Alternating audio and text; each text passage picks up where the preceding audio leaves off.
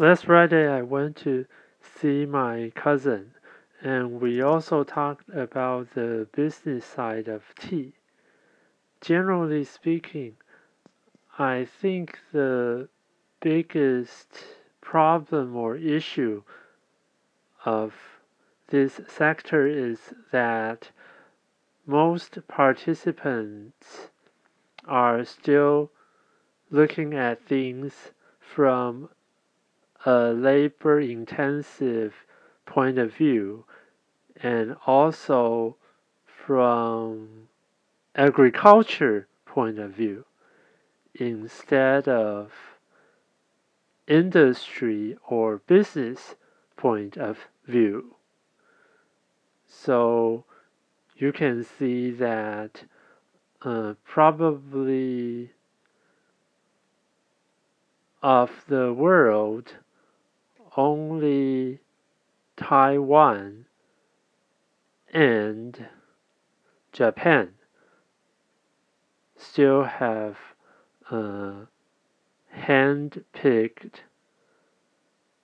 harvest tea. Well, in Japan, actually, they also have quite many teas that are machine harvested because, uh, like, uh, their matcha, it's into powder, so it doesn't matter whether how you harvest it. So maybe we should say that Taiwan is the only country that still promotes uh, hand-picked teas. Anyway, uh, the core problem here is that uh, those people they don't know what to do, or I should say, they don't know how to create profits for those uh, labors.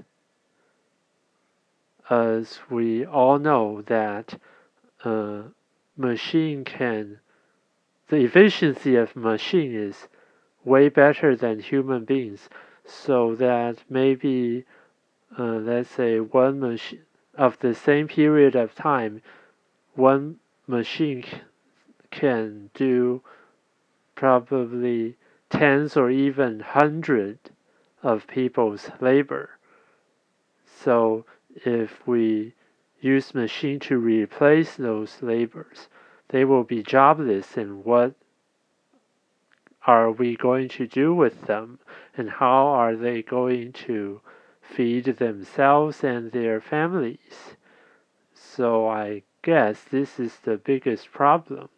But anyway, this has been an issue for quite some time, and in Taiwan, more and more people are discussing this and saying that uh, hand-picked tea is not really that better than machine harvested tea. Uh, but so anyway, this is an ongoing issue, and I believe there must be a way to solve this conflict or problem.